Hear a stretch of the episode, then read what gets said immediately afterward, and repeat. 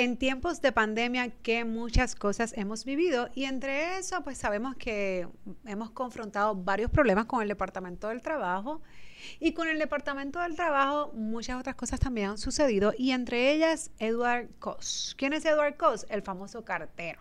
El cartero que descubrió la misma. El cartero que suspendieron. Pues mira, ese cartero, que realmente no es cartero, es clerk, lo tenemos hoy de invitado en Recursos Humanos con Calle. No te despegues de aquí porque es importante todo lo que vas a escuchar. Siempre agradeciendo a nuestro bufete auspiciador Exija SBGB. Porque si de legal se trata, Llámenlos que tienen orientación para todo tipo de caso legal. 787-300-3200. 787-300-3200.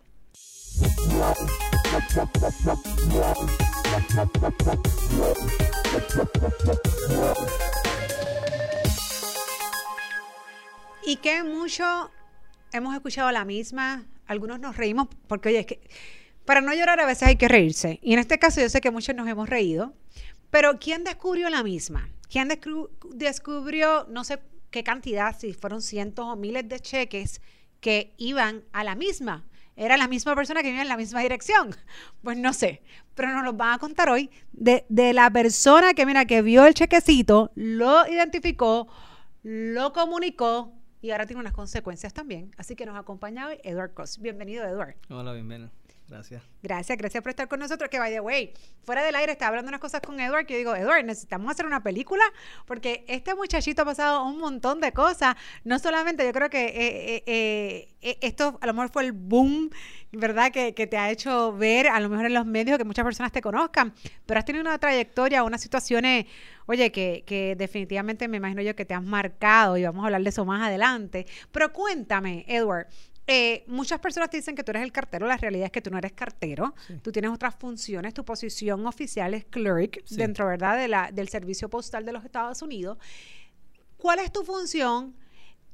¿Qué tú identificaste? ¿Cómo pasó? ¿Y qué fue exactamente lo que hiciste? Que obviamente te hemos visto por las redes cuando tú pues mencionas, ¿no? Y, y, haces un video explicativo. Pero ¿qué te llevó a eso? ¿Qué te impulsó? ¿Realmente por qué tú ves eso y, e incluso pones a lo mejor tu trabajo en riesgo o lo que te está pasando hoy día, que estás, ¿verdad? Eh, eh, tienes una sanción en tu expediente. Por lo menos a mí este, me hizo hacerlo la frustración de las personas, el día a día de ver personas sufriendo la necesidad. La pandemia ha sido bien fuerte, eh, ver personas que no tienen dinero, a veces tener que, que de tu dinero dar a las personas por no tener este ese tipo de, de beneficio de, tener un cheque por, pues, por su trabajo. Y pues nada, eso fue me motivó, me motivó, me motivaron muchas cosas en realidad. Este, todos los días personas van a mi trabajo por la mañana, 6 de la mañana, yo llego bien temprano a él y ver que ya están pendientes a ver si tú echaste este o colocaste los cheques dentro de los apartados y ver esa necesidad tan temprano de estar allí y después preguntarte en el día a ver si tú ya habías terminado de, colocar esa correspondencia donde vas, pues te crea un tipo de, tensión. Y eso fue lo que me llevó a, hacerlo, a ver este un error eh, tan fuerte como ese y ver personas al frente que a lo mejor ahí estaba su cheque y no, no lo podían tener. Wow, e, Edward, tengo que confesarte que yo no soy muy emocional y se me pararon los pelos realmente cuando tú mencionas que ver gente que venía en la mañana y hasta en la tarde, con, ¿verdad? Esperando ese buzón y que nunca iba a llegar. Nunca iba a llegar porque obviamente no tenía la dirección correcta. Entonces, claro, tienes un motivador más que suficiente para hacer lo que hiciste. Sí. ¿Y qué pensaste? No, no dijiste, bueno, pero yo estoy poniendo mi trabajo en riesgo porque si yo hago esto y subo este video, obviamente voy a tener unas consecuencias a nivel laboral. E, ¿Eso pasó por tu mente? ¿Fue una preocupación? Este, ¿Tú entendías en aquel momento que las consecuencias que tú podías tener? Oye, porque cuando hablamos de, recursos humanos y precisamente amonestamos o documentamos a un empleado, una de las cosas que, que es importante mencionar es la infracción o la falta y las consecuencias que tuvo en el lugar de trabajo y esas consecuencias que a su vez tienen en el empleado. ¿Todo eso pasó por tu mente o simplemente tú viendo la necesidad te cegaste y lo subiste? Recuerda que una falta en un trabajo no cambia la necesidad de, los seres humanos en mi trabajo. O sea, al día a día tú conoces tanta gente y te, este, llega a prácticamente a ser este, algún, una familia, porque prácticamente tú lo ves todos los días, y tú ver esas personas en una necesidad y tú tenerle en tus manos algún tipo de, de, de ayuda o algún tipo de, de, de, esperanza para ellos, pues eso fue lo que yo hice. Aparte después de, de lo que hice fue más darle esa esperanza a esas personas para poder tener este ese tipo de ayuda que ellos necesitan. Y cuando hiciste eso, Edward, las personas luego cuando, cuando ahora van, a, digo, no estás ahora mismo trabajando, pero después de eso que iban al correo, no, no yo me espero que tú eras su héroe, eras un Santa Claus, dame mi cheque, llegaron finalmente, ya yo no vivo en la misma, ahora vivo en mi dirección. Mira, pues la cuestión es que la gente de, de donde yo vivo, en Morovi, este, son bien cálidas, son personas bien este, amorosas. En mi trabajo va mucha gente mayor, eso sí va mucha gente mayor porque casi todos los apartados tienen este, muchas personas adultas. Eh, ahí eh, ellos empezaron a traerme comida. Eh, no, no cocines, no compres comida hoy que te voy a traer comidas, almuerzos, todo, chocolate, flores, tarjetas de agradecimiento, no con dinero. Porque eso hay que dejarlo con flores hechas a mano, bien lindas, nenes filmando los hijos, y de verdad que eso llena, llena, paga, paga cualquier cosa que yo haya este, haya hecho. Claro, eso se llama agradecimiento, gente completamente agradecida con tu, ¿verdad? Con, con, tu gesto. Y te pregunto, y me voy a poner un poco técnica, este, Edward, ¿verdad? Esa es mi parte, ¿no? Esta parte de recursos humanos. Eh, tú tienes un manual de empleado, tú tienes unas políticas dentro de la empresa. Eh, ese manual no se me había hecho llegar, pero sí posterior a eso me lo hicieron llegar. Eh, al, eso, eso pasó el 10 y ya al 11 de la mañana estaba este, tu Manuel con una acuse de recibo, fírmame aquí que te lo estoy entregando. No puede ser así, pero sí estaba el supervisor este postmaster mío y este David Carvajal, que fue el que eh, me notificó de, de, eso, de una manera bien peculiar. Bonita. Eh, prácticamente fue peculiar. Peculiar. Vamos a dejarlo ahí. Mira, Edor, y te pregunto, eh, volviendo a los temas técnicos, ¿no? Eh, el, el tú hacer este video donde tienes uniforme, ¿verdad?, de tu patrono, estás en cierto modo dando una información que ciertamente es confidencial porque tú como empleado tienes privilegio a ella porque trabajas ahí, porque no el pueblo tiene, tiene ¿verdad?, la, la, el acceso a esa información. Eh, ¿Qué tú pensabas o tú estás consciente de que consecuencia tú podías tener subiendo este video con el uniforme, dando información, ¿verdad?, de la empresa a, obviamente a, una red que es completamente pública, que todo el mundo la iba a ver. Y, y, aquí no estamos hablando de comprometer al Departamento del Trabajo porque pues, ¿quién los manda? Ellos todos saben lo que hicieron, lo que hicieron mal y, y, fue con todo el propósito y pues lo tuvieron que arreglar. No, estamos hablando no del Departamento del Trabajo, estamos hablando de tu patrono, que es el Servicio Postal de Estados Unidos.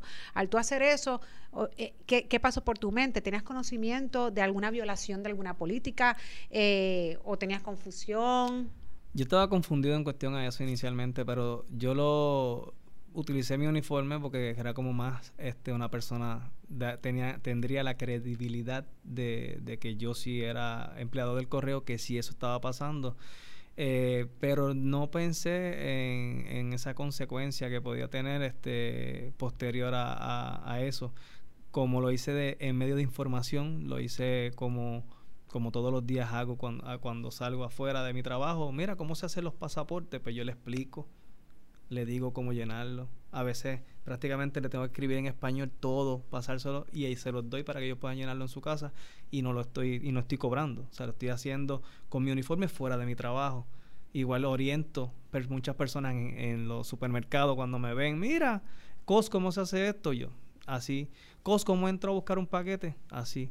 Puedes verificar inclusive mis mensajes de texto. Yo oriento personas desde casa de cómo buscar este y traquear los paquetes cómo este saber cuándo le van a llegar, cómo le van a llegar, cómo pedir los paquetes inicialmente con la dirección correcta para que le lleguen a su casa y no se queden perdidos en, en, cualquier lugar. Y te pregunto, Cos, eh, en los medios, ¿no? Y es conocimiento público que, que el, el, patrono, en este caso el servicio postal, te ha suspendido por un periodo de dos semanas de empleo y sueldo, ¿correcto? Sí. Eh, ¿Qué razón te dieron? Conducta impropia.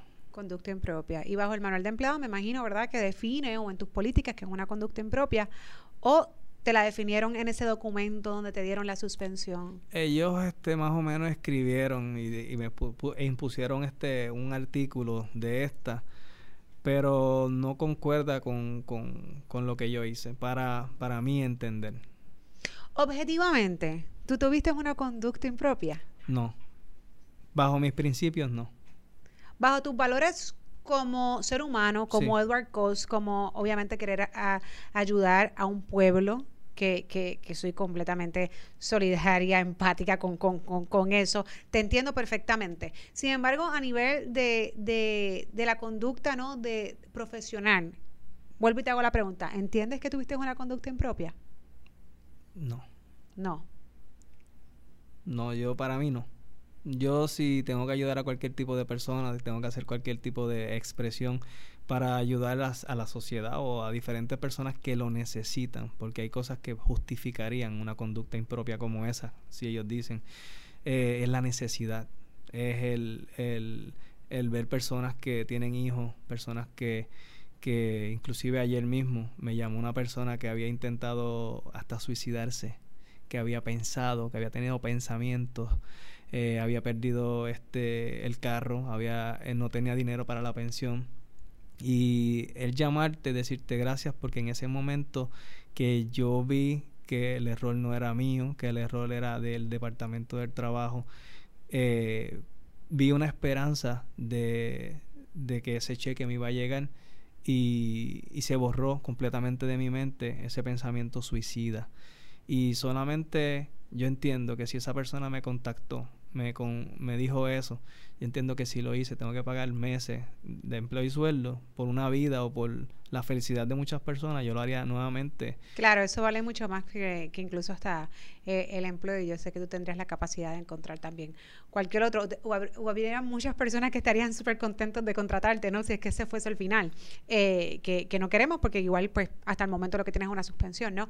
Eh, y, y te pregunto, Edward, eh, mirándolo desde el punto de vista, ¿no? Eh, de, de que la empresa en ocasiones, pues, a lo mejor piensa que es solidario contigo, es empático, entiende la situación, no solamente tuya, sino del pueblo. Aún así, tiene que hacer valer una política que estaba escrita este, para casos futuros, por ejemplo, ¿verdad? Y aquí es que yo creo que tú seas honesto y objetivo y me digas, si tú, por ejemplo, estuvieses desde la otra parte, siendo el patrono, siendo ese supervisor o el Departamento de Recursos Humanos, ¿qué recomendación tú darías si fuese la misma una suspensión? ¿Por qué? Porque, porque todo esto marca un precedente. Entonces, vamos a suponer que si en el futuro hay una situación, no necesariamente esta misma, pero algo que pues puede ser similar y algún otro compañero tiene cierta información que volvemos, puede ser confidencial y la comparte en un medio, pues como tú lo hiciste, entonces esto puede dejar de ser norma, eh, cómo se trataría, y esta uniformidad de cómo yo trato a Duercos hoy, si sucede un evento posterior, tengo que hacer lo mismo con demás compañeros o otros colegas del trabajo, pues entonces puede ser un poquito, es una línea gris, no es un poquito complicado. Así que tú, estando del otro lado, obviamente, ¿cómo tú lo manejarías?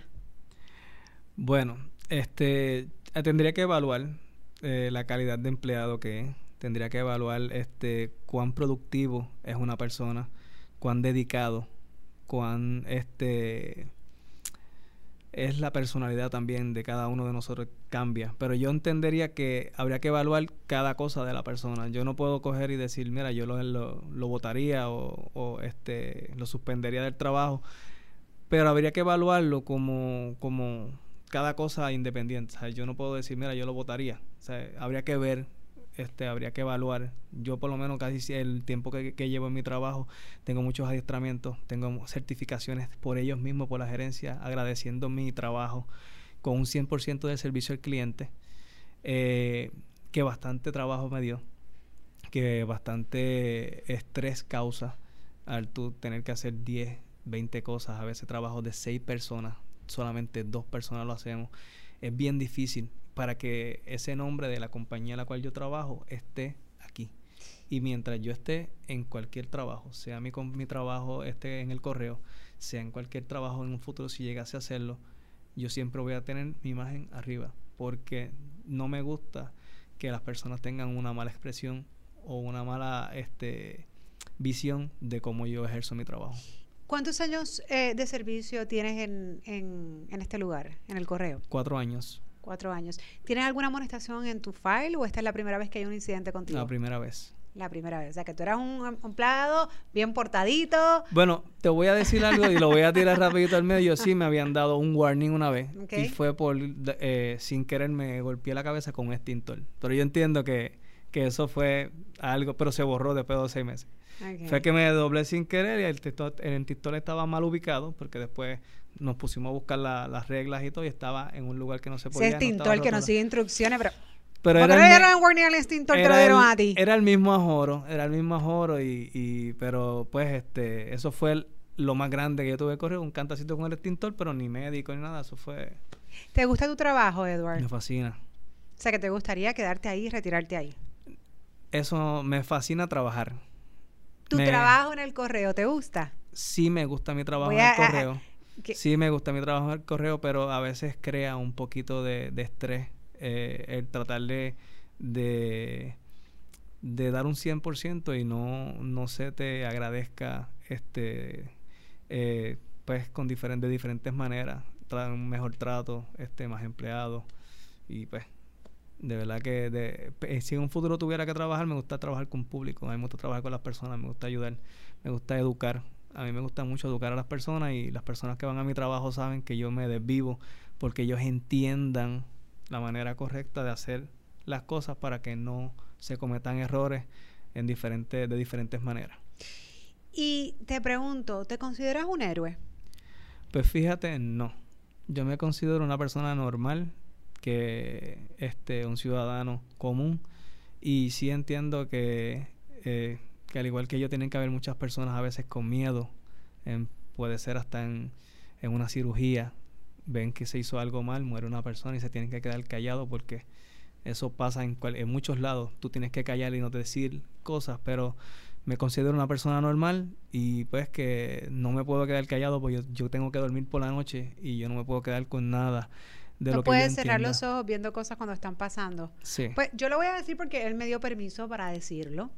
Este, esta no es la primera vez que Edward sufre consecuencias por ayudar al prójimo, ¿no? En el pasado fue móvil también de, de, pues, de una situación de violencia donde, donde recibió o le dispararon, que nos va a explicar mejor, y precisamente fue por ayudar Sí. ¿no? En un caso de violencia doméstica a, a un vecino. Así que ya, ya Edward, ¿verdad? como que esto es la sangre de ayudar. Este, qué bueno, te felicito por eso. Ojalá y, eh, ¿verdad? y hubiese más personas como tú que, que miran o ven este tipo de conducta y, y, levantan bandera y quieren ayudar, aunque en ocasiones pone a las personas en riesgo, como fue tu caso. Sí. Eh, hablar de ello nada más me causa este pues sentimiento porque me, me lleva a ese momento. Pero sí, en, en, en, el 2012 yo fui testigo de un asesinato en el cual este mi vecino eh, pues mató a su esposa y pues intenté ayudarla. Eh, no pude, no llegué a tiempo. Y, y pero pude repeler la agresión próxima que podía haber este, de sus dos hijas, ellas este, tenían 14 y 16 en ese momento, no voy a decir los nombres, ya saben quiénes son, las tengo en, mis en mi Facebook y, y, le envío saludos y espero que estén bien. Eh, fue frente, frente a mis hijos, tuvieron, tuvimos que buscar ayuda para ellos este, psicológicamente y pues eso fue lo que me, me causó este, mucho mucha inquietud de moverme de trabajo, ya que cuando tú tienes un trabajo como, como el de ser policía eh, y llega a tu casa, llega a atentar contra la seguridad de tu familia, es bien difícil, es bien, bien difícil. Pero nada, de verdad que gracias a Dios pues la persona pues está cumpliendo. Este sí me sí hizo trauma, eso crea este mucho dolor dentro porque a veces tú quisieras este haber llegado antes, 10 segundos antes, a lo mejor no estuviese aquí ahora, pero las cosas pasan con un propósito y el propósito fue que no ocurriera nada con esas menores que a lo mejor estaban allí que podían causar daño. Claro, definitivamente que llegaste cuando tenías que llegar. Sí. Este, y parece que estás llegando cuando tienes que llegar. O sea que esto no es una casualidad. Parece que Edward lo pone en esos lugares donde tiene cierta información y puede ayudar y salvar vidas. Porque como mencionaste, oye, este caso, ¿verdad? De, del desempleo, de gente sin dinero, de gente desesperada, eh, de gente que en efecto pues manifiestan el suicidio o lo han intentado o quizás pues sabrá Dios si, si, si hay casos y no lo sabemos. Así que salvaste vida. O sea, yo estoy segura que tú salvaste vida con esta información porque diste esperanza. A lo mejor el cheque no ha llegado todavía, porque, porque seguimos con los, con los mismos problemas, ¿no? Y, y, las ineficiencias y deficiencias que tiene el Departamento del Trabajo, pero, pero hay esperanza, porque muchas personas pueden decir, ah, bueno, pues yo estaba en ese grupo de la misma que van a corregir. Pues déjame entonces, si esperé dos meses, tres meses, déjame esperar uno más. Así que definitivamente has salvado vidas que a lo mejor no lo sabes, pero las has salvado. Digo, y que alguna ya se comunicó, así que qué que, bueno por eso. Este, Edward, si tú tuvieses de frente eh, eh, todas esas personas que precisamente tú les le, le, diste esa esperanza de que, oye, tu cheque está aquí, no te ha llegado, pero está aquí, salió. Eh, ¿Qué le diría?